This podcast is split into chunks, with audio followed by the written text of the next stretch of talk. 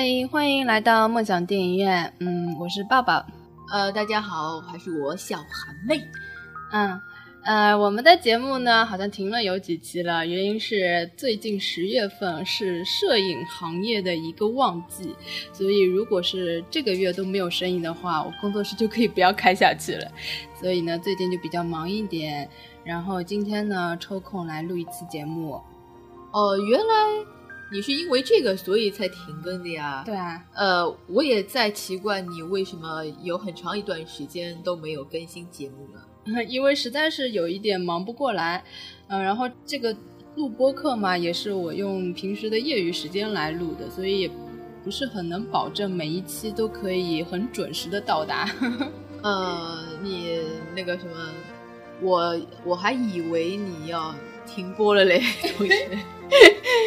也是有这个可能性的，嗯，我觉得我们以后就是如果想到有话题聊的话呢，可以聊一下；如果真的想不出话题的话，也可能会就是就停下去了。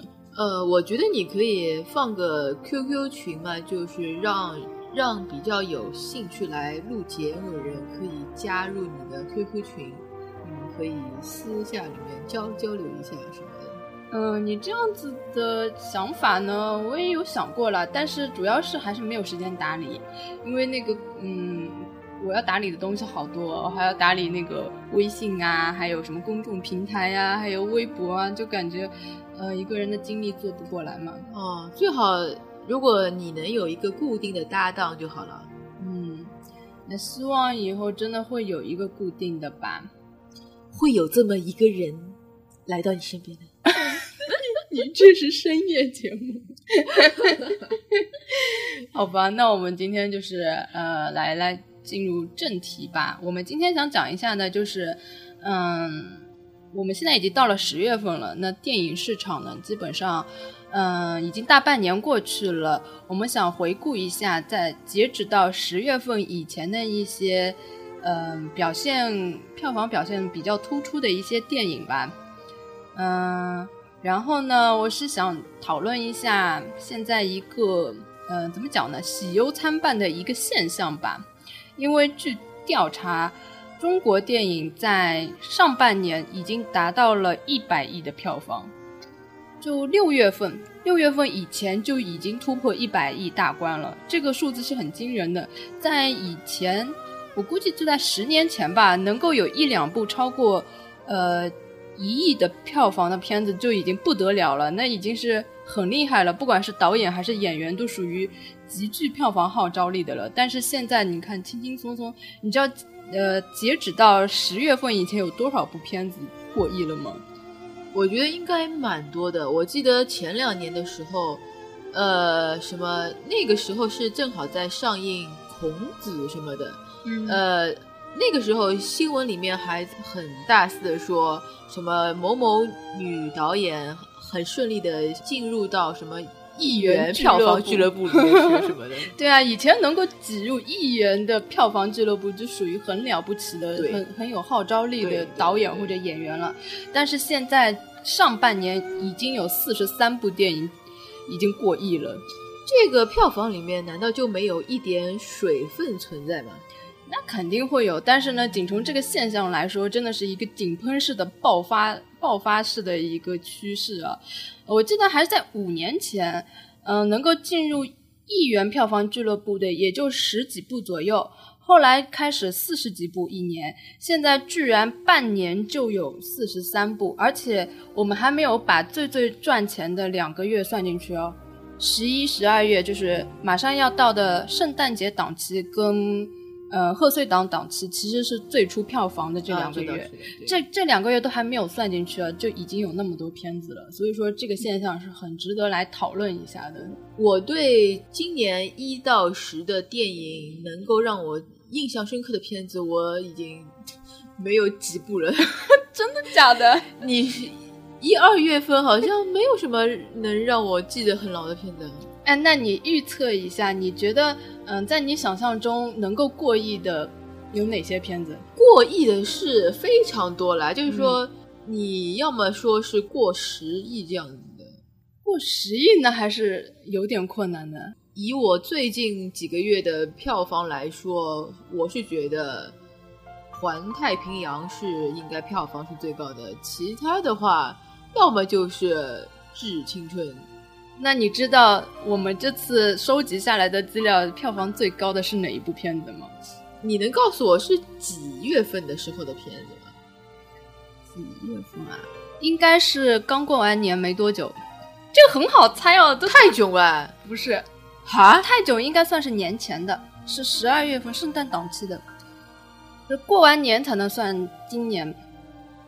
哦，那我还真不记得泰囧是一部国产片。嗯，是《西游降魔篇》，它的票房过十二亿了，已经。哦，对对对对对对对对对对，这个我觉得真的太惊人了。而且我们现在今年的票房有一个呃很有趣的现象，就是我们以前能够过亿的票房几乎都是好莱坞的进口大片，国产片很少能够过亿，除了那个张艺谋啊，或者是陈凯歌这种大导演的大投资的片子。但是今年有很多小制作的片子。通通都过亿了，而且都票房不低，《西游降魔》居然是第一名。对，它已经累计达到了十二点三五三七亿元，很厉害吧？还行，我好像好像没有超过泰囧，还是还是过了？泰囧好像也是十二亿左右吧，应该差不多。嗯，所以说这个现象。真的是很惊人的，居然都是一些投资并不是特别大的国产片，反而拿到了最好的票房，这也算是一个喜忧参半的一一件事情吧。一个是比较比较开心的是，终于，呃，国人嗯不是只认同那个外国的进口大片了，也开始觉得国产片是可以一看的了。但是呢，让人忧虑的一点呢，就是可能嗯会。就是一窝蜂的都去拍这种类型的片子，但是我觉得还是还是好的，好的一方面比较多啦。我觉得是让我看到了一点点希望。其实你如果回头想想的话，我们现在国内的电影应该也只是刚刚起步阶段，之前好像也没有很注重的发展过的样子，所以我觉得这种现象也没什么好奇怪的。嗯，我觉得是一个很好的现象，因为，呃，以前我们想要去电影院看的话，肯定是为了一部进口大片，觉得这样才会值回票价嘛。甚至有一些国外的进口大片真的是很烂，而且它纯粹是针对中国市场来放映的，就是那种烂片，它都能在国内拿到很好的票房，那真的是我当时是觉得，就是。让人感觉我们这边就是人傻钱多速来这种感觉，但是现在这一套已经完全，嗯，不行了，行不通了。就从仅从今年的票房来看，有很多这种在我看来是纯粹圈钱的这种好莱坞大片，完全没有拿到很好的票房，所以我觉得这是一个很好的现象。呃，但是也没有说好莱坞大片有有不该的这种票房哦。有啊，有啊，比如。独行侠，他不是大片吧？大片它投入很大的，真的？对的，我以为它是小众片，不是，它是一部投入非常大的一部片子，所以它这部片子连成本都没有收回。呃，其实我觉得，如果你要在国内上映什么片子，你你你如果希望它取得高的票房的话，你如果你的预算是十亿，那么你起码要有。一半的钱是花在宣传上，你才会有好的票房。嗯，呃，对于对于国内是这样子的，就是你宣传一定要达到位。对，嗯，呃，所以我觉得独行侠他会不该是因为他宣传根本就零差，就是基本上呢都很弱的。其实，其实今年那个遭遇滑铁卢的那个。国外的片子还是很多的，我们待会儿可以来列数一下。我啊，好吧，嗯，待会儿再说。那我们可以先看看那个票房过亿的前十名啊，是哪些片子？第一名我们已经说了是《西游降魔篇》，其实这个拿第一名，我真的觉得我还是蛮开心的。我也没什么开心不开心，就是就是说，情理之中，因为它毕竟是周星驰拍的片子。我觉得它有这么高的票房有几点，一个是档期好，原先这个档期对对，原先春节档期是不被看好的一个档期，一般是人家为什么嘞？一般人家是在过年前去看电影的，贺岁档嘛，都是在过年前。但是真正过过节的时候，一般都在家里合家欢啊，或者是走亲访友，不大会去看电影的。然后今年没想到，就是它是好像是在大年初六的时候，我记得上映的，就是大年初六已经蛮晚嘞，就反正是在过年期间的。就没有想到居然有那么好的票房，而且在同一档期之内没有什么很好的片子可以跟它匹敌的，所以它，呃，一个是档期占了一个很大的优势，再加上周星驰的号召力，然后我觉得这部片子本身也是不错，我是本人非常喜欢，所以他这个片子能够拿到这样的票房，呃，我个人来讲挺开心的，而且它居然超过了钢铁侠。我觉得这就是，呃，国产片超过那个，嗯，好莱坞进口大片的一个让我觉得比较欣喜的地方。呃，《西游降魔》从情节上来说是要比钢铁侠要强很多，可以，起码你可以多看两遍，也不会觉得很很弱爆的。嗯，钢铁侠这种。我为我为这个片子贡献了两次票房，但是我第二次去看的时候，我就觉觉得整个情节都弱爆了。嗯，而且我们现在看啊，就是前十名进入那个呃过亿的票房的，居然大部分全部都是国产片。嗯，除了钢铁侠是拿了第二名，还有第四名是环太平洋。呃，接下来就是那个《速度与激情》，其他的几乎都是国产片，而且是有很多都是小成本的。呃，比如说《致青春》，《致青春》是票房拿到了七点多亿，几乎跟那个钢铁侠只差了没有多少，它的投资小就小很多了。嗯，我觉得本土片始终是有一些比较好的优势在的，在之前是不占优势的。在去呃，比如说是前前几年吧，肯定是不占优势的。怎么说呢？前前几年的宣传方式还有商业操操作都没有这么成熟吧，而且剧本也可能不怎么接地气，所以说就不该。所以最近可能比较好一点。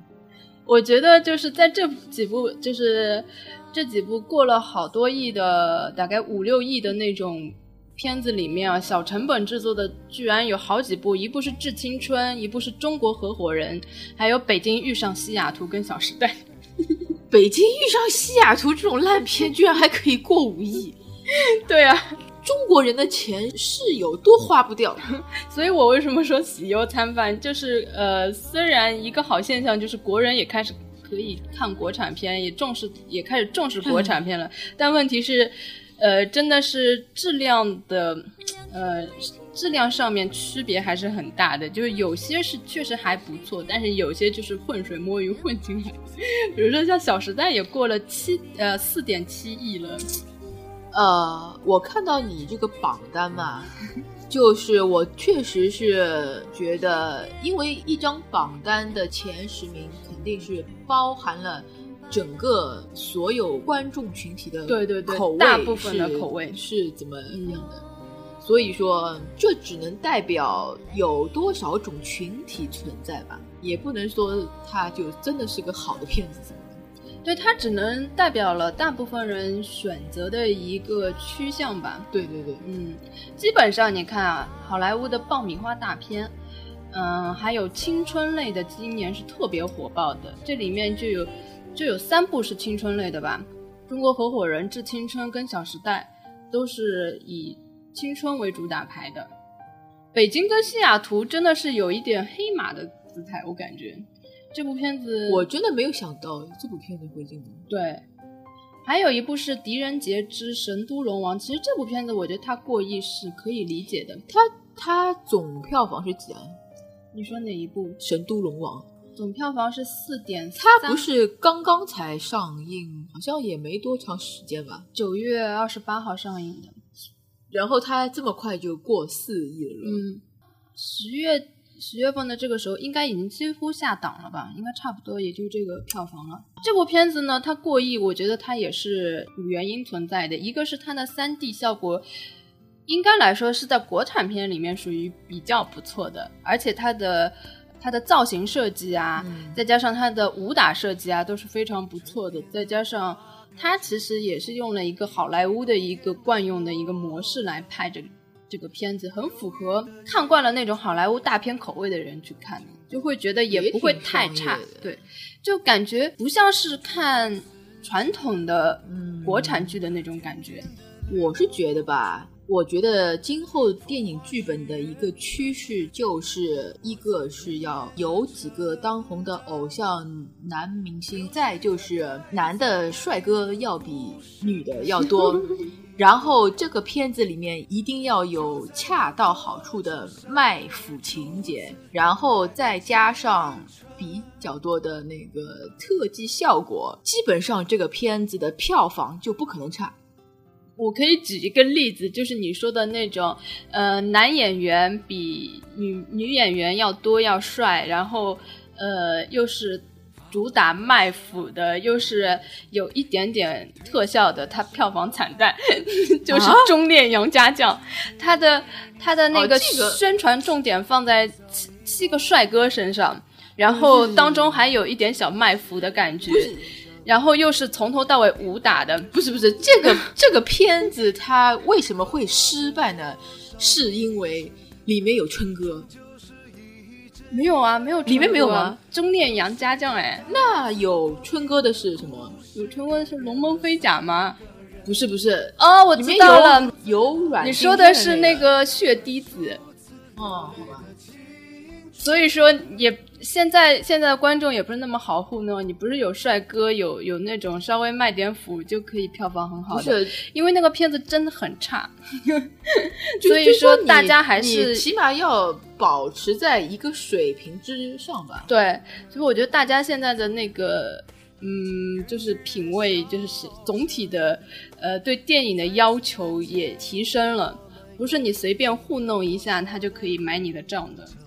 不管怎么说，狄仁杰他的总体水准还是达到的，但是我觉得还是丧失了一点经典徐克片的那种感觉。徐克其实我觉得他超过了《龙门飞甲》，就说我看到微博上面他的一个宣传点，就是这个片子的 CG 是多么多么棒，他他的什么。呃，它它里面有多少个什么什么 boss 啊什么的？它的将来会有多少部啊什么什么的？就刚，它的重点已经完全都偏了，已经没有徐克这个人的一些拍片的特点在了。我觉得这也是可以理解的。一个是他所宣传的这些，的确是国产片里面算做的蛮好的，他那个 CG 效果什么，应该算是。嗯，上乘的吧。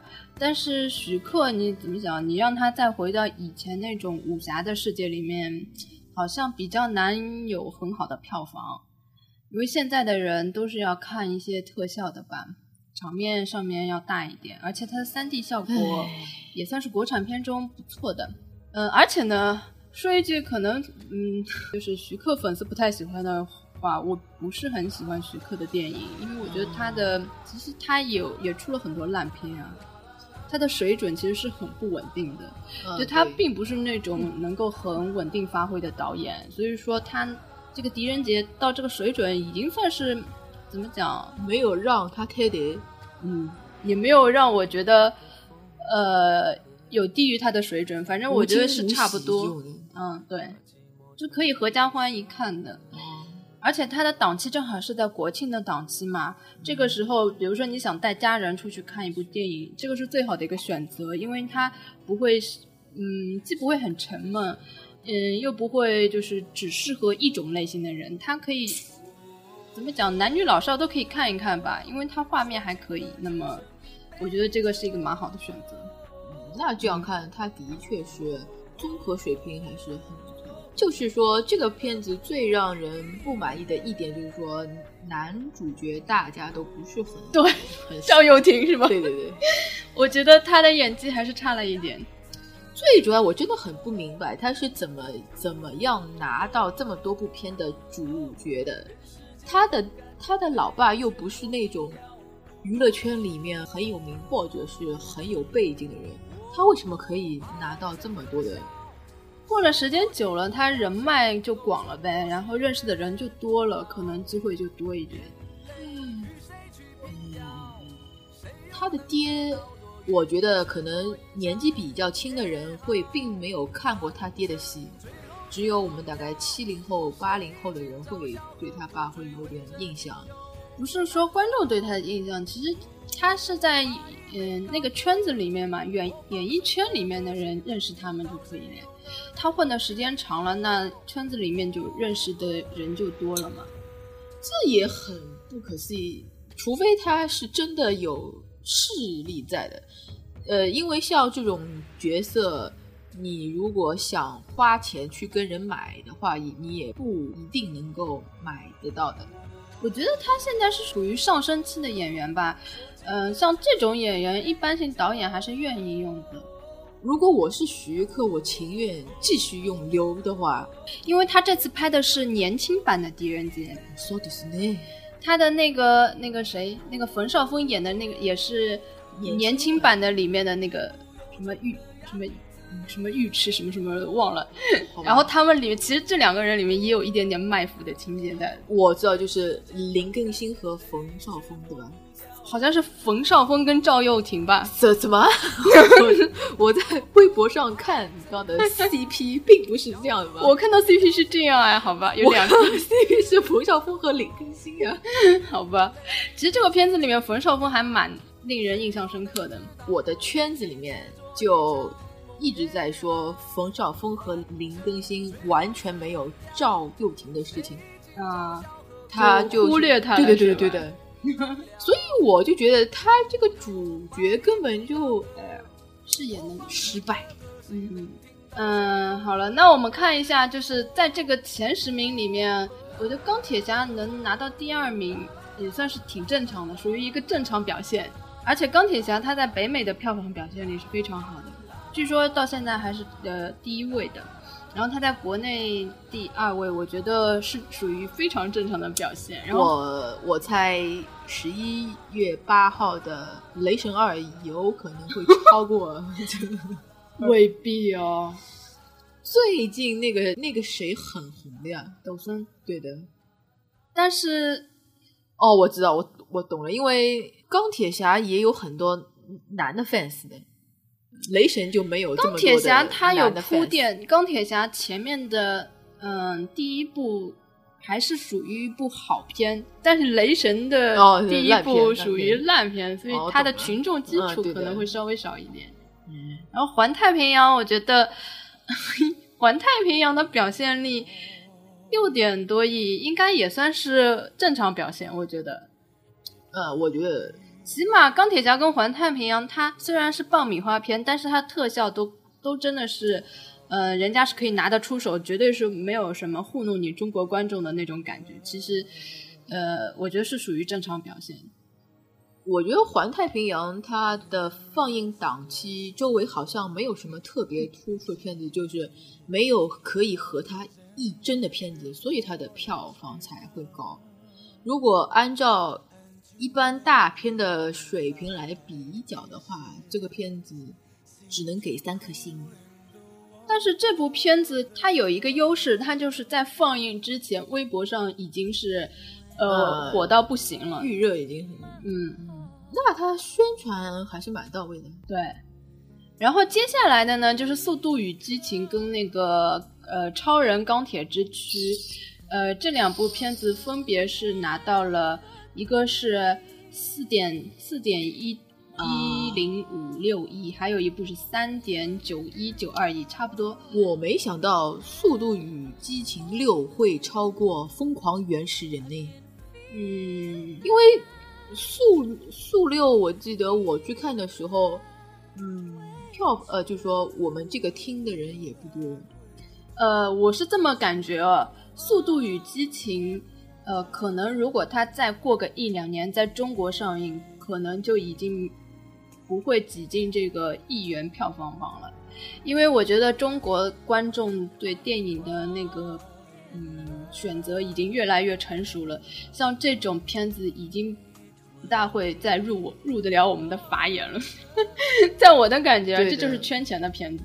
前两年会在中国上映的一些好莱坞片，我当时看就觉得比较水平不够，到了现在为止。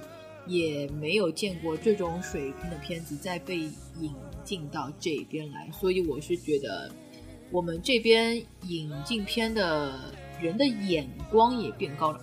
嗯，《速度与激情》呢，它因为是一个呃一个连续的一个系列片嘛，所以它可能会有一些固定的粉丝在。嗯，就喜欢的人，你肯定还是会去看积累，嗯，之前的人气积累。但是他要培养新的观众就就比较困难了，因为这个片子它真的没什么剧情，他可能 他可能比超人还没什么剧情。然后超人呢，我觉得他是因为嗯，怎么说也算是一部超级英雄类的电影，然后也是 DC 的出品嘛，它也是有固定的一些粉丝在的，所以它它的表现力呢，就只能算是正常了，而且我预计它可能过个几年都可能没有这么好的表现力了，因为大家都知道了，超人就越越来越不靠谱了。对的，对的。然后《疯狂原始人》倒是挺不错的一部片子，它没有 《速度与激情六》票房高，我真的想不通。呃，这很正常啊，因为《速度与激情五》的时候票房特别高啊。但是五确实是比六好看，所以它的余热还在嘛，所以它上六的时候会稍微还。诶，但是《疯狂原始人》是属于那种合家欢的片子，经常是一家三口人去看嘛，这样它票房都不高，很难理解。呃，这里还有一个区别，就是动画片跟那个呃真人片子本身它的那个票房表现力，你就不能把它放在同一个等级来做比较，因为是有很多人是从来不会去看动画片的，这个他们本身就是嗯不处在一个呃，你不能把它放在一起来比较的，好吧？我希望这些观众群体可以打开自自己自己去 去接纳一些新的事物。但其实我觉得他的表现力已经很好了，呃，三点九亿了，毕竟，嗯，而且之前他的宣传也不算是做了什么特别多，而且他也不算是那种不像什么皮克斯啊那种的，就是，嗯，质量有保证，人家就是心里有底的，就马上会去看的那种，所以他。也算属于一匹黑马吧，对我来说。哎，对了，这个片子的三点九亿元完全是靠口碑传的。对，所以我觉得他已经是很不错了，能够到这个地步。这倒是，如果他那个时候的宣传可以再加大力度的话，完全可以冲到前三名。这个有点难吧？因为微博上面真的，你看像那个《致青春》的宣传力度简直铺天盖地。是的，然后接下来几部都是一些，我觉得怎么讲呢？接下来是《零零七》《星际迷航》《侏罗纪公园》《特种部队 二》。好，这几部我放在一起来讲啊。零零七呢？零零七。呃，也能理解了，它是系列电影嘛，也有固定的粉丝群。嗯，而且据说这部《零零七大破天幕杀机》是所有零零七系列里面最好看的一部，而且它又是在上海取的景。嗯，对。所以说它在对它在中国应该是有一些号召力的贴牌片。嗯，然后呢，《星际迷航》同样的也是有固定粉丝群体的，就是。星际迷就是星际迷航的这种迷肯定会去看的，哎，还有一个就是喜欢里面那个 卷福的吗？对对对，我觉得这个冲着他去看的人啊，这个票房起码贡献了三分之一，因为我身边有的福卷粉丝，他去大概刷了有三四遍，哦，我的天呐，肯定是有贡献了很大一部分，所以。在我的心目中，这个片子基本上是一个粉丝片。粉粉丝片，对，我也觉得这根本就是一部粉丝片。还有这部片子的特效也还算不错，它嗯号称是有呃几乎有一半的镜头是用真正的 MX 的机器在拍的，所以说嗯它的画面还是很好的。我没有去看，因为我看到这个福卷我就很倒胃口。我也不知道他为什么那么火。说到这里的话，有他的粉丝肯肯定会打我的。我觉得他的脸太长了，完全不是我的粉。啊，青菜萝卜各有所爱。但是我比较不能理解是《侏罗纪公园》，它居然有三点四四四。我也是，我也是。这是一部十年前的片子。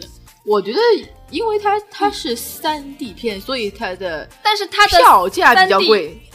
它的三 D 就是是后期就给它转制转制的，就想也知道不可能会好到哪里去吧？因为你本身就不是以三 D 来救嘛，就跟那个泰坦尼克号一样的，嗯，就只能这么认为了。然后这个片子我估计是针对中国市场。应该就是放给中国人看的。我周围也有很多人觉得去看了这个片子后很非常怀旧，嗯，他们心灵上得到了满足，好吗？你有没有觉得这三部连在一起，通通都是怀旧片？零零七、星际迷航、侏罗纪都算是怀旧片吧？包括下面的特种部队二。炒冷饭也是怀旧片，因为那些明星都已经老去了，都是曾经一些特别特别著名的动作巨星，然后现在都已经嗯渐渐老去了，所以应该也算是一个怀旧片。然后接下来的霍比呃霍比特人应该也是同样的道理，呃一个是怀旧，还有一个就是粉丝片，就是只要是指环王的粉丝。是不问原因的会去支持的，呃，福尔摩斯的粉丝也会去支持。为什么？里面有他？有不是他海报上的这个人是福尔摩斯里面那个福卷的 CP 姐姐啊，so this 我起起码我周围也有人去那个什么。呃，我我是去电影院看的，我觉得霍比特人。跟那个《指环王一》就感觉没有多大区别，就是他们所经历的一些旅程啊，就是一些情节啊，我觉得就好像翻一翻这种感觉。我觉得这个嘛，这个是拍给那些喜欢西方玄幻题材的人看的，还有《指环王》的粉丝。喜欢《指环王》的粉丝，也就是喜欢那种西西方玄幻，因为因为就跟《指环王》跟这部《霍比特人》它是无缝连接，对的，就跟那个什么很多外国人他们喜欢看中国武打片、绘画一样一样的，就刚就就是相同的这种爱好吧。嗯，像这种《霍比特人》在中国前几年，它绝对是可以拿到。更高票房的，因为这种片子又是大片，对吧？又是场面特别好，就好就是嗯标准的好莱坞进口大片。以前在以前来说，肯定是超高票房的片子。我们现在也算是 吃过见过的人了，所以说这种片子已经哦有哦有了已经。我跟你说，接下来这几部片子奇葩是奇葩开始，今年最奇葩的。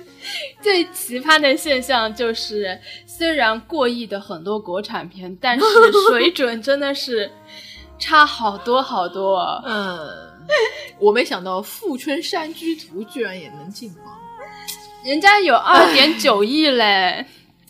呃，我前两天还在知知乎上面看到过一个人写的关于《富春山居图》的文章。写这篇文章的人就是好像是帮《富春山居图》做宣传策划的人。嗯，这个人他就很直白的写了他是怎么样策划去宣传这个片。他是故意要那个吗？以骂骂烂他的这个作为宣传点吗？好像也不是，就就刚本来嘛，就是说这个《富春山居图》的主办方他们他们是想。在还没有上映之前，先要举办一个媒体试映会的。嗯，但是这个策划人说，他阻止了他们去办这个媒体什么什么什么会，因为测映了之后就就就完蛋了，知道吗？所以，然后他们就在微博上面就大肆的那种开始做宣传嘛。嗯，这个片子。前一周的票房是很高的，就刚过了一周后，就直接的是票房就是大跳水，就啪一击就就很低了，就基本上就没有什么人去看了，所以它的票房基本上是在前面一周内所完成的。主要那也是一个很厉害的一件事情，为什么大家都同一时间去选择了这部片子啊？那个时候是国产保护月吧，它前面和后面全都没有片子去跟他争呀，那就不看呗。大家都要去玩，你说没有片子看，然后大家又看到了那个刘德华和林志玲，好来，哥们他们就去看了，一看下来，哦，是这样子。不管怎么说，他。他赚钱了，他成功了。然后好像他到后来的确说是有很多人是想进影院看这个片子，为什么会这么烂，什么什么的。但是确实票房是跳的很厉害的。你可以想象吗？他跟《霍比特人》就差了一点点票房，我觉得完全无法想象啊。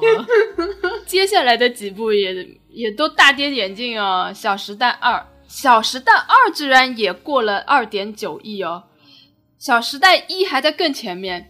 你说它居然一二《小时代》都超过了两亿以上，这绝对是一个有趣的现象。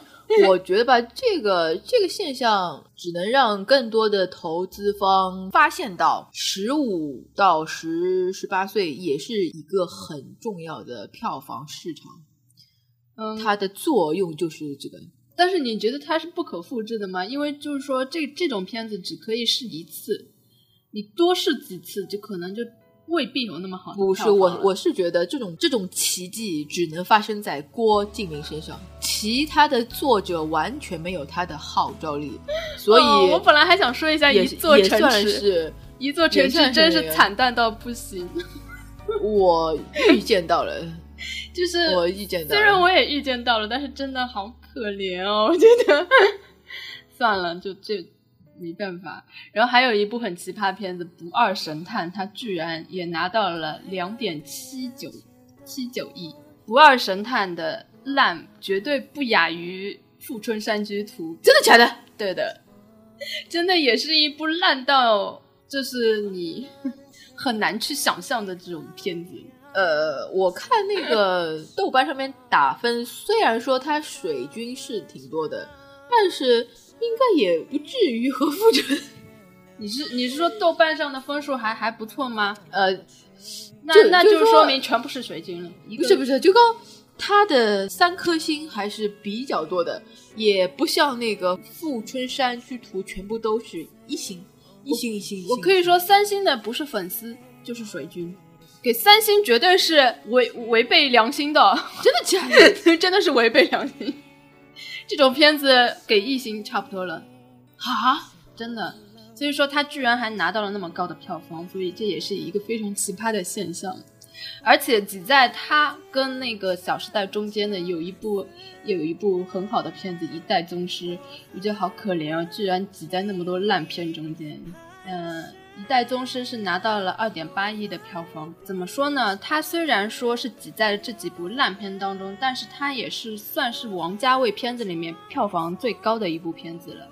因为文艺片本身就很难有很高的票房，嗯，再加上王家卫的片子也是属于小众的电影嘛，嗯，而且他一贯的风格呢，就是很少有人能看得懂。所以人家会觉得看他的片子会有一点点压力。如果他放在贺岁档的话，嗯，有些人会想，哎呀，看片子嘛就要放松一下，没必要搞得那么沉重。所以说，他能拿到二点八亿呢，我觉得也是一个很不错的表现了，也是属于观众品味的提升。我觉得，我观众的品味是有提升了，而且他这个片子也不算很让人看。看不懂，起起码他的武打环节还是很棒的。对，但是就是说，在这个一贯的认知底下，他居然还是拿到了这个票房，我觉得这个属于嗯，大众对电影选择还是有一点想法的。嗯嗯，我是觉得好像新一代的观众群体，就是就就刚有消费能力的一代人，他们又上来了。嗯，前面一批人好像已经。淘汰下去了，就是说新的一代观众他们又成长起来了。对，然后还有那个差不多时候的有一部，呃，我们之前也说过的《厨子戏子痞子》，它的票房也有二点六九一七亿。这部片子呢，嗯，我觉得拿到这个票房也算是挺挺让人欣慰的了，因为它也不算是，对啊，起码他没有扑街，对。而且我觉得他应该算是小成本片子吧，嗯，属于票房表现力比较成功的一部片子。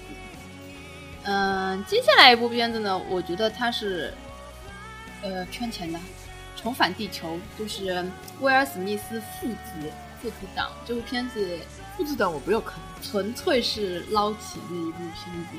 它能够拿到两点一二九亿元呢。纯粹是一个是威尔史密斯的招牌，对对对对，嗯，还有呢，就是，呃，它是一部好莱坞进口大片，可能还会让人感觉，也许它会是一部什么，嗯，科幻类的动作大片。对对对，其实你们看了就知道上当了。还好我没有去看。嗯，然后呢，接下来就是《怪兽大学》。怪兽大学它只有两亿，我觉得好低哦。嗯，我觉得呢，它这个档期可能没有特别好，因为它这个档期正好是开学的时候啊，这倒也是。我觉得它应该放在暑假期间可能会好一点，但是暑假期间正好是国产保护月，正好是七，我记得好像是七月份。对对对对对对。七八月份对的，六是不是六七八全部都是的？呃，今年是比去年要多了一个月份。嗯，就感觉有有好久好久都是国产片，所以会出来那么多素的素，那么多烂片拿了那么高的票房，这就是。不让你吃东西，随后再把一一个馊掉的馒头 放在你的面前，就看你是吃还是不吃。为了不饿死，只好把 硬着头皮咬下去，是吗？对的。嗯，怪兽大学其实在全球的票房表现力都是非常好的。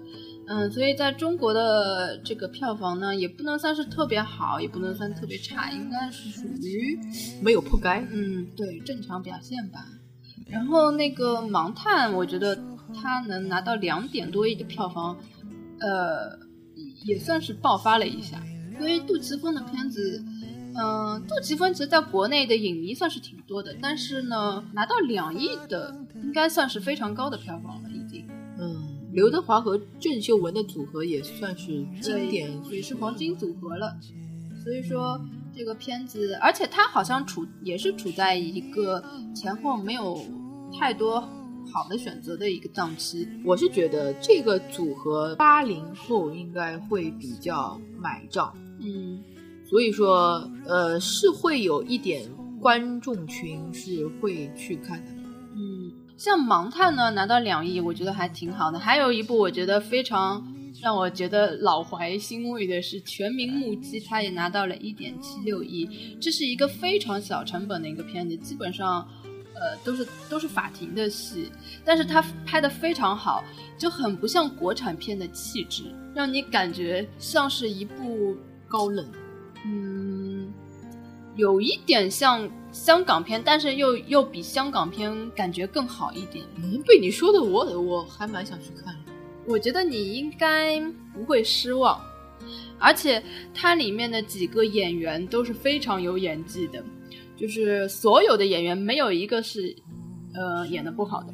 而且这个片子我记得上映的时间也不长，就上个月，而且也没有什么宣传。对的，对的，它又是一部国产片，它居然能够被不少人注意到了，我觉得这是一个很好的现象。这个片子也应该是口口相传了吧。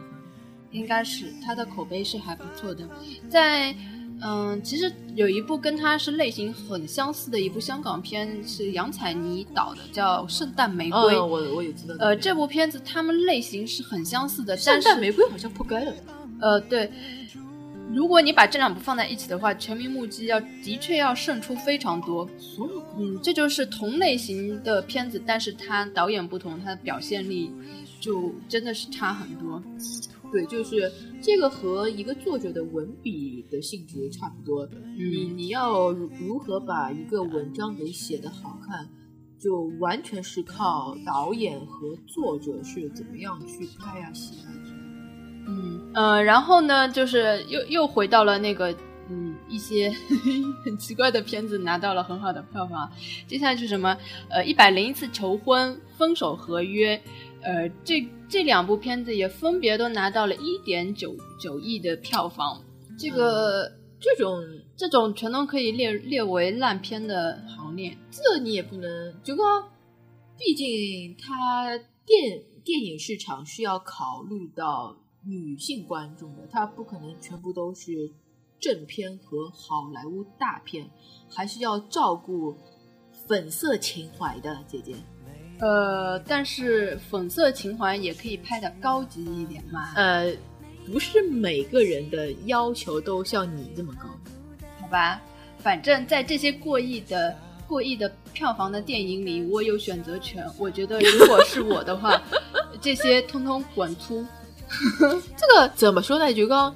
大部分去电影院看片子的人，并不是像我跟你一样，是从电影的价值上去看。他们去看这个片子，就跟肚子饿了去餐厅吃饭，还有自己自己想要的时候就就就就就撸撸管一样的，就说他们只是想爽，他们并不不是想探讨这个片子的。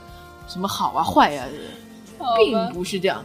好吧，呃，那还有一部，我觉得也是，就是表现很一般，但是它的票房到了过亿的《一夜惊喜》，也是属于我觉得可以，并不要那么高票房就可以了啦。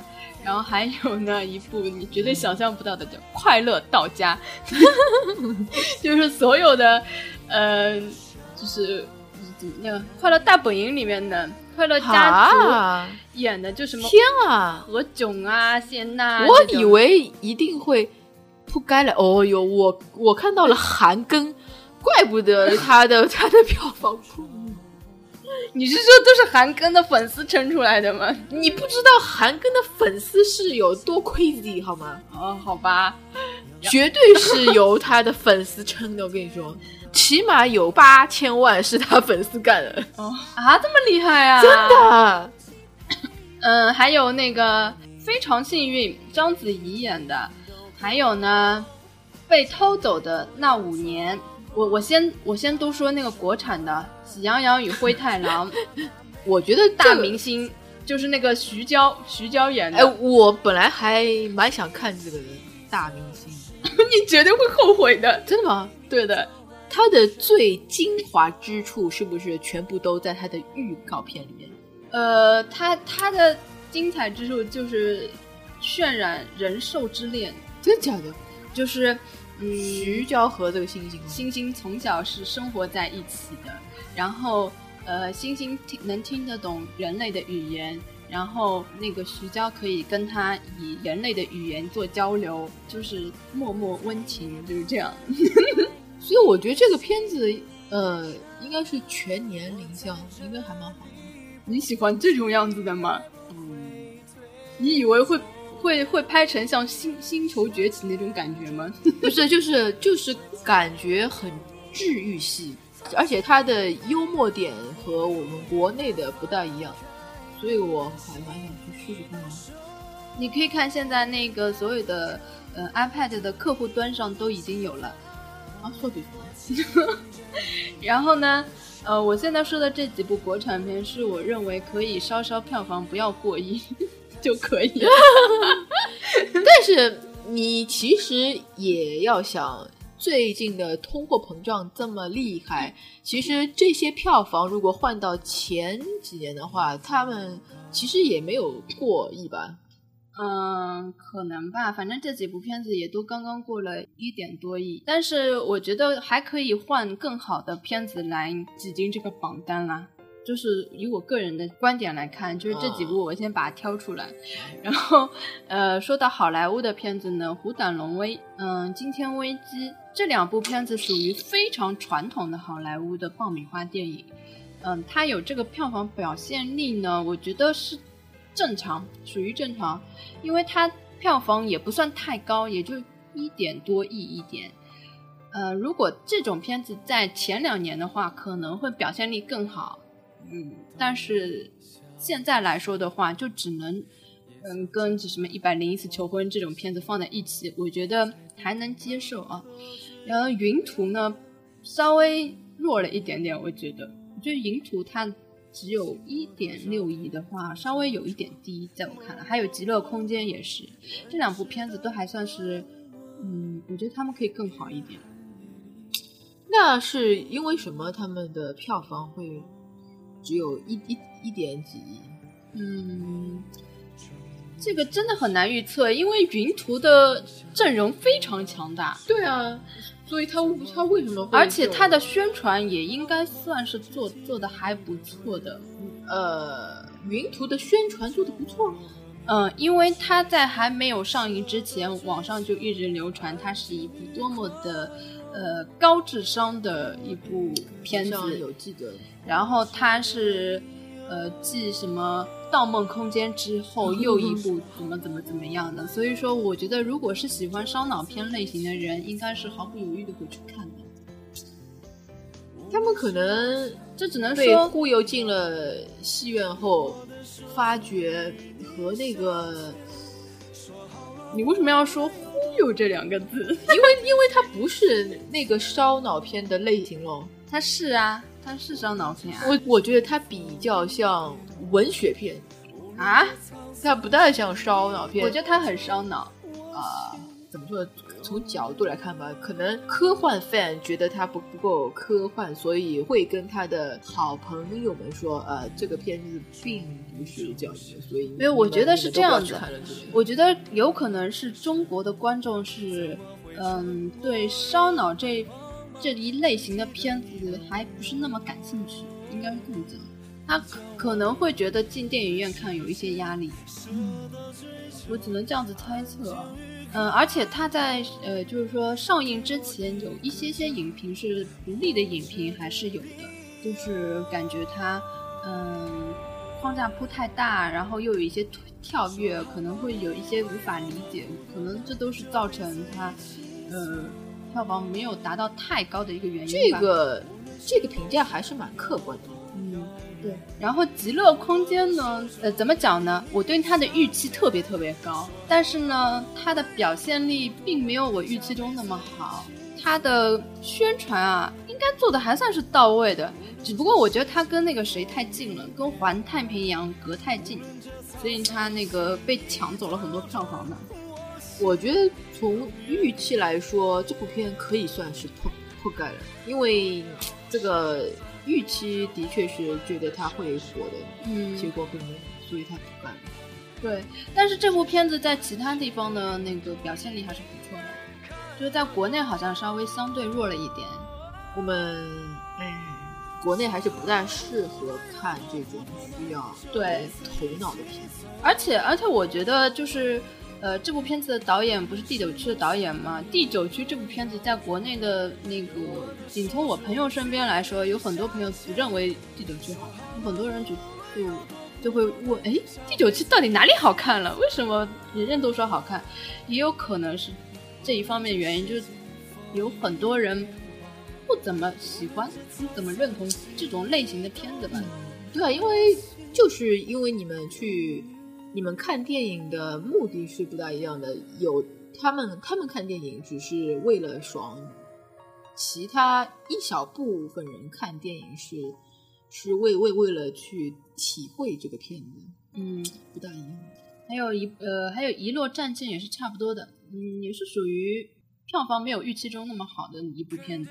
这个我倒没有，我从一开始就没有看好这个片子。我觉得这片子呢，一点四七亿元应该它是收回成本的，因为其实这部片子虽然说是嗯那个科幻片吧，但是它的投入应该不是很大的。它是属于一部嗯有点类似于像月球那样子的片子，就是呃需要你去思考一些一些东西，它不是靠那个嗯打斗啊或者是视觉上嗯来取胜的一部片子，所以它这个票房我觉得呃这种表现是比较符合中国观众的一个口味的。嗯，我觉得比较好的一部是《独占》这部片子。也是杜琪峰的一部片子，在同年的差不多很接近的档期里面上了两部，一部独占，还有一部就是刚才我们说的那个，呃，盲探。其实我觉得独占要比盲探好看很多很多，但是呢，它可能是属于嗯类型上的关系吧，它不像盲探很欢乐，盲探是属于那种老少咸宜吧。它虽然也是一个侦探片，但是它很可爱，就是不是让你去。花很多脑子啊，或者是不是那种很沉重的那种？它是轻松剧，而这个独占是正剧。对，独占是一部嗯男人戏。我觉得独占真的是一部还蛮不错的片子，而且我觉得它最独特的一一点就是它完全是用了内地的拍摄手法，拍出了嗯就是港片的感脚。就是我觉得就是。怎么说？应该是这么说，就是港片终于摸清了内地的路数，而且拍的不像内地那么土、那么土、那么做作，它完全是呃适应了我们内地的环境，以以我们内地的国情来拍出了一部被你一说不那么做作。被你一说，我真的很好奇，我我我们内地的。这个路数到底是什么呢？呃，内地的呢就不不可能有枪战片，对吧？呃，不可能有警匪片，就是这种类型的片子我们是不大会有的，而且我们不会特别正面的描写到贩毒集团，即使是描写到了，也是有一点教育意义的，比如说 捣毁这个怎么怎么样，然后怎么怎么样。但是你知道，香港片是往往是。嗯，毒枭可能会更胜一筹啊，或者是实力相当啊，或者斗智斗勇是互相平等的。这部片子里呢，就是那个反派跟正派其实是斗智斗勇，他们是差不多是处在一个平等地位，所以你看的非常过瘾，就是从头掉到掉到你到尾，你不会什么一看开始哦就找结局怎么样。哦，那这个编剧还蛮厉害的。他非常精彩，而且他赤裸裸的把那个吸毒的那个症状表现出来，而且他居然怎么制毒，还有呃呃贩毒瘾是怎么过程，然后包括毒贩是怎么携带毒品，包括是嗯比如说藏在身体里面，然后怎么把它取出来，他全部都拍出来了。还有他在那个审理审审犯人的时候，不是 他还拍了一个牌子是呃。严禁什么什么严刑拷打，然后 哦，我知道了。然后那个人，那个那个那个人还把“严禁”两个字给遮住了，你知道吗？就是他就是呃，在你的体制内拍，但是呢，他又拍的不让你感觉很恶心。好，我都懂了。所以说，这个真的让我非常惊喜。我觉得杜琪峰已经可以在。就是完全可以适应内地的气候，可以拍出很好的片子。哎，那还不错，那还蛮值得人期待的。嗯，就不像前几年，天天比如说，嗯，《窃听风云》啊，嗯，很多就是类似这样的片子吧。只要一到内地，或者是帮你剪掉一个结局，或者是帮你，嗯，就是感觉很生硬，就感觉完全不对了。但是这部片子就真的，真的从头到尾接地气了，对，非常好。那香港这两年在这边拍片子也是有成长，对，我觉得是有的，不是是，不是说很傻傻的，就是就是来圈钱什么的，他们他们是有长足的进步，对，嗯，然后还有还有两部那个国产片，我觉得也算是表现还不错的，一部是《天台爱情》，还有部是《激战》，我觉得这两部过亿都算是，嗯。挺让人觉得还不还行的一两部片子吧，就觉得可以。为什么我现在觉得没有过亿的票房就差不多是不盖了？嗯，要看他的投入啦，嗯，成本成本是多少？因为你看《天台爱情》的号召力是周杰伦，然后激战他又打了这么多偶像牌，所以他不过亿，真的就可以算是破百了。我觉得过亿呢，你要两种方法，一种是。他真的是值得过亿，还有一种就是请滚出这个榜单。我现在就只能 就只能这么去看待这件事情了。呃，一张榜单上的口味是比较全的，嗯，但是我觉得比较大跌眼镜的是，居然。嗯，那个《生化危机五》跟《极速蜗牛》都只是刚刚挤进亿元票房俱乐部，所以这两部片子我觉得算是遭遇滑铁卢了吧。在以前的话，应该说是肯定会有非常好表现的。呃，我记得前两年《生化危机四》的时候，它的票房就不是很好，所以一直到了五，也就是会越来越差吧，也不大会有翻身的可能性。对，我觉得如果他不做一个重大的突破的话，以后会越来越不好。尤其是国内已经嗯不会为这种片子而买账了。还有《极速蜗牛》，嗯，其实它在那个北美的票房表现力还是不错的，因为它的那个档期嗯开的比较好吧，好像是他们的暑期档。但是我们那个档期正好是呃九月份开学之后，而且呢，它又处在怪兽大学的。差不多时候也是九月份嘛，所以他就是遭遇了一下滑铁卢。呃，极速蜗牛，我本来以为呃会还行的，呃，毕竟他我觉得他应该还可以。对的，他他的配音者是韩寒和那个夏雨嘛，所以而且他在那个。国外都还算是还不错的，但是在呃中国，他我觉得就是档次真的是没有选好，还有宣传没有跟上，所以大家都可能不太熟悉吧。嗯，其实呃这个蜗牛题材的这个什么片子，我觉得是不可能不不太会火。但是这个蜗牛，我就想到了不太会火。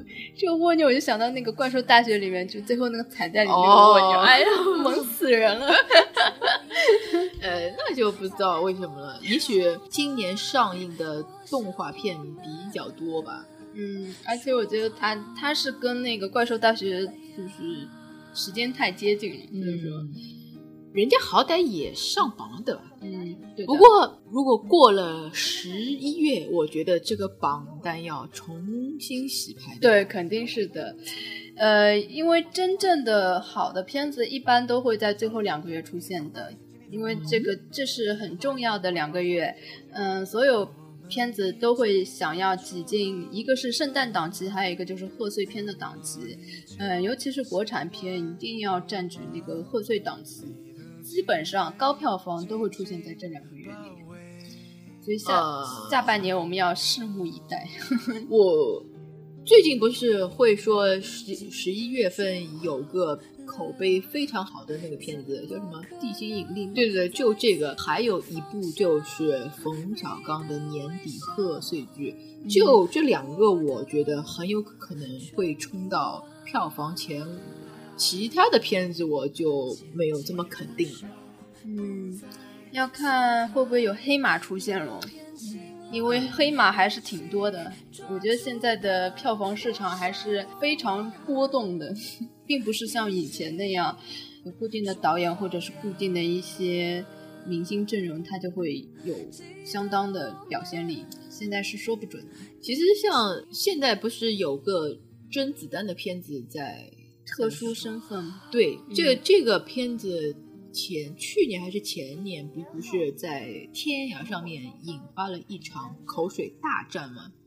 为什么？所以这个片子它本来按照一贯的套路来说，肯定是要大肆做宣传的，结果它现在只是很低调的就上档了。我觉得它的票房应该不会好。呃，和没有发生这一件事之前，它肯定会大卖的。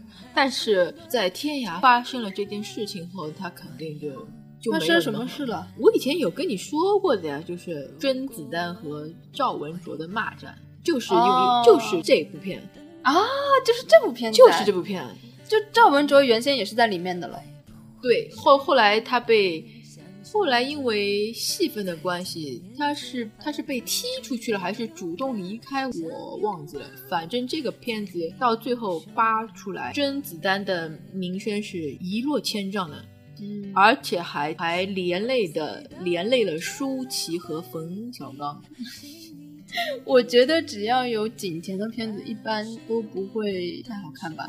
对，而且有这个景甜出现的片子都是洗钱片，好吧，所以说啊、嗯就大家记得都不要去看这片子。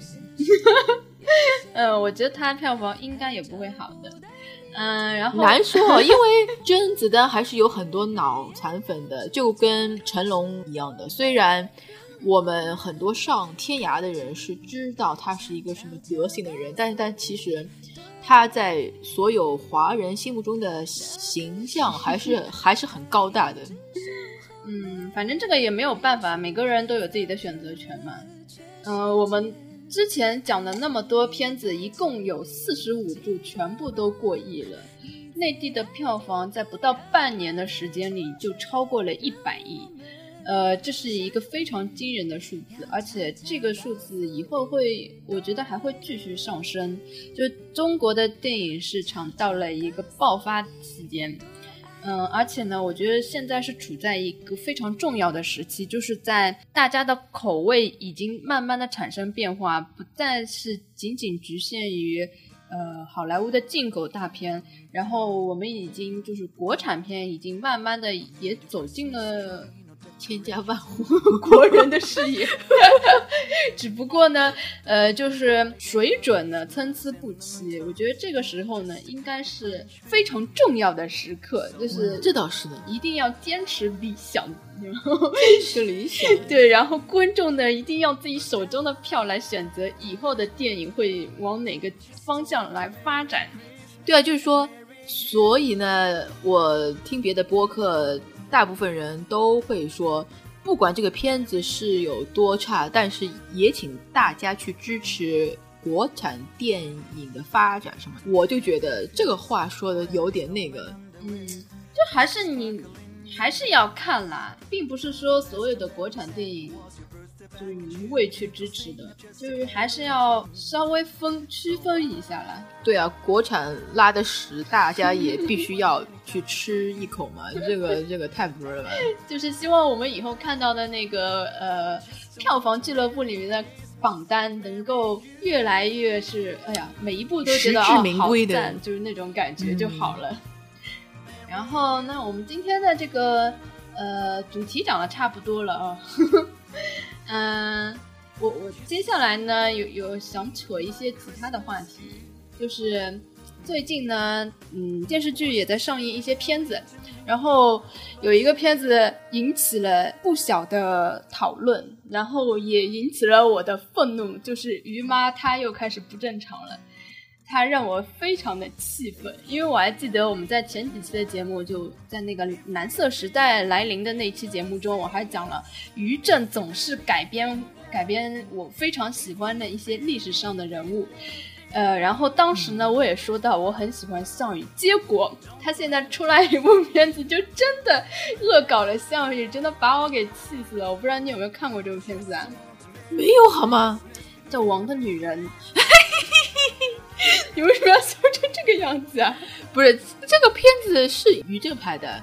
就他的编剧的，我以为这部戏是一个架空片，没没没想到是讲项项羽和虞姬的吗？没有，我感觉啊，他想让你感觉这是一部架空片，因为他把片子中所有的嗯，就是原先历史中人物的名字全部都改掉了。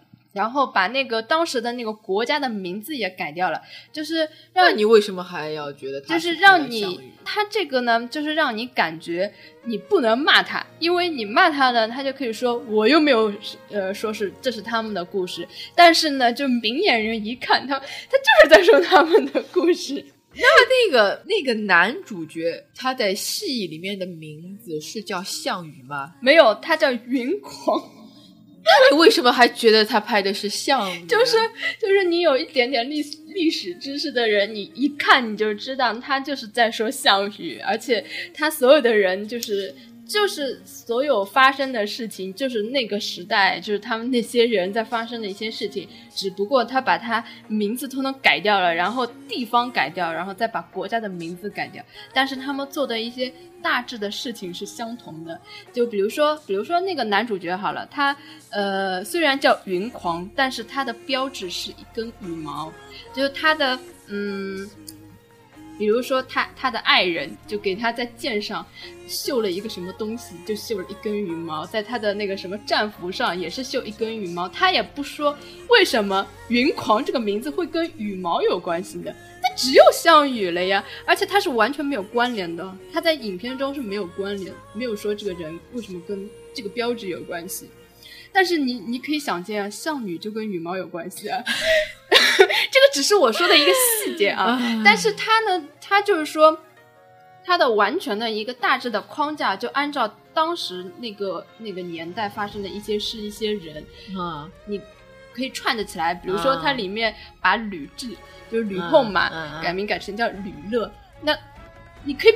他就是姓没有改，你知道吗？姓还保留着，让你还能就是感觉到他是这个人。世界了。然后里面的虞姬，他虽然把虞姬的名字改成了妙歌，就完全不搭嘎的一个名字，但是他还是姓虞。叫就是叫这个女孩子的时候，叫起来是叫虞姑娘，就你还是知道她是虞姬，你知道吗？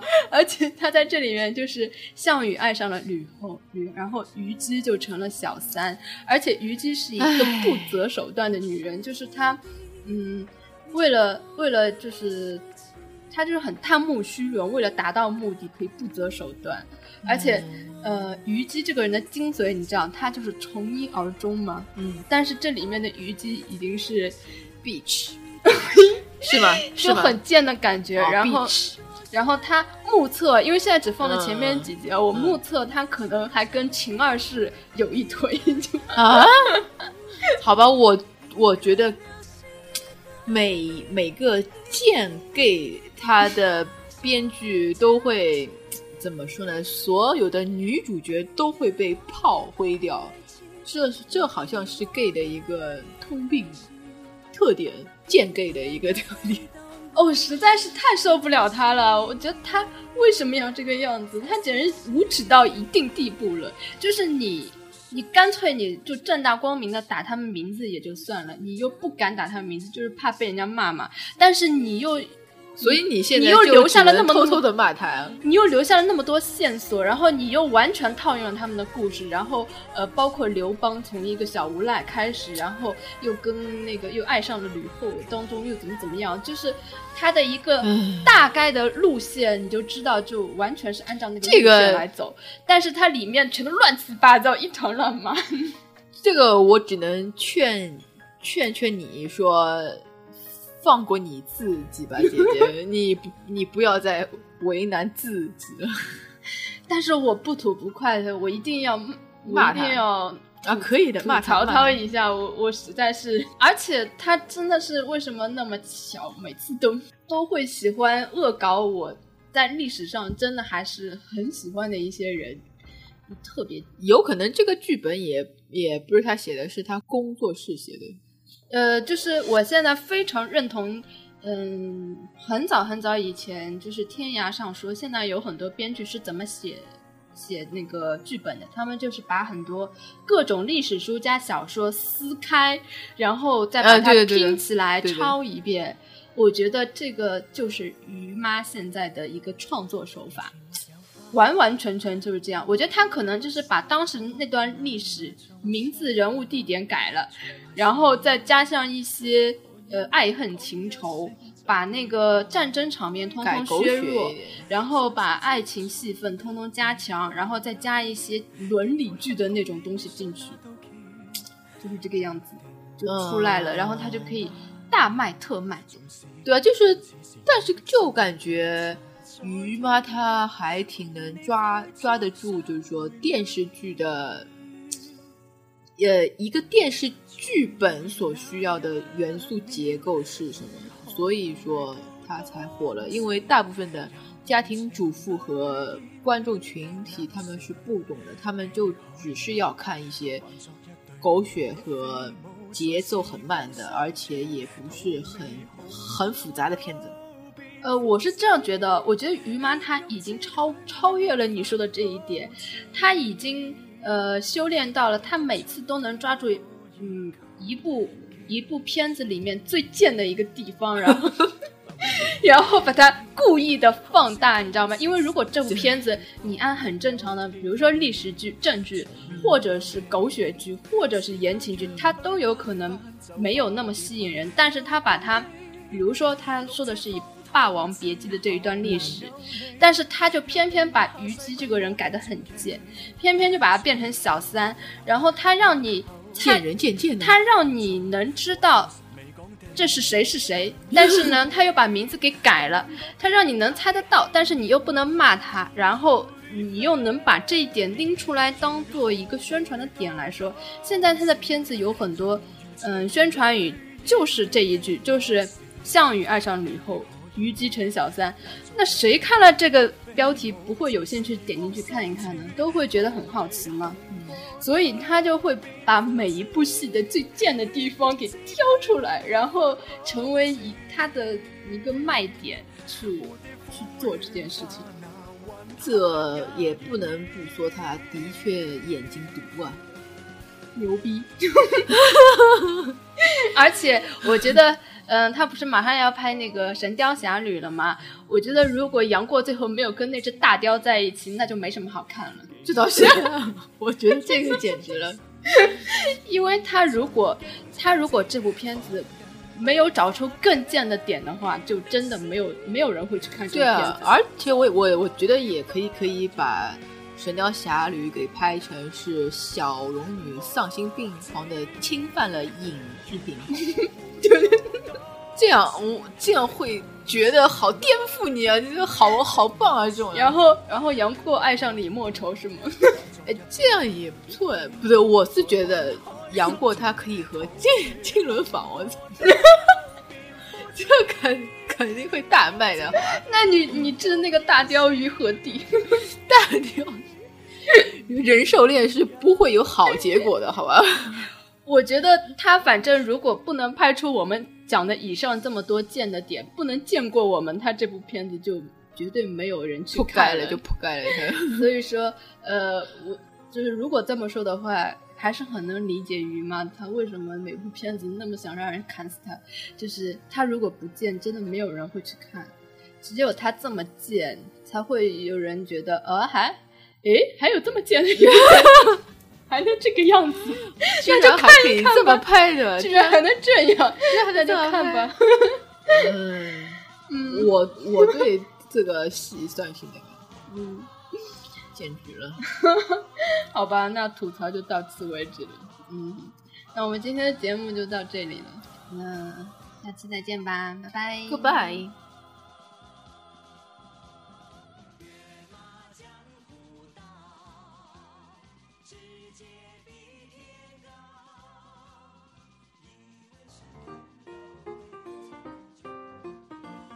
如果对我们的节目有兴趣的朋友，可以通过以下方式找到我们进行互动：苹果用户可在 iTunes 搜索“梦想电影院”，点击订阅或评论留言；安卓用户可在爱听 FM、微听等 App 上进行收听；微博用户可关注梦想社摄影工作室微博，我们会定期发布梦想电影院的在线收听方式及回答留言问题。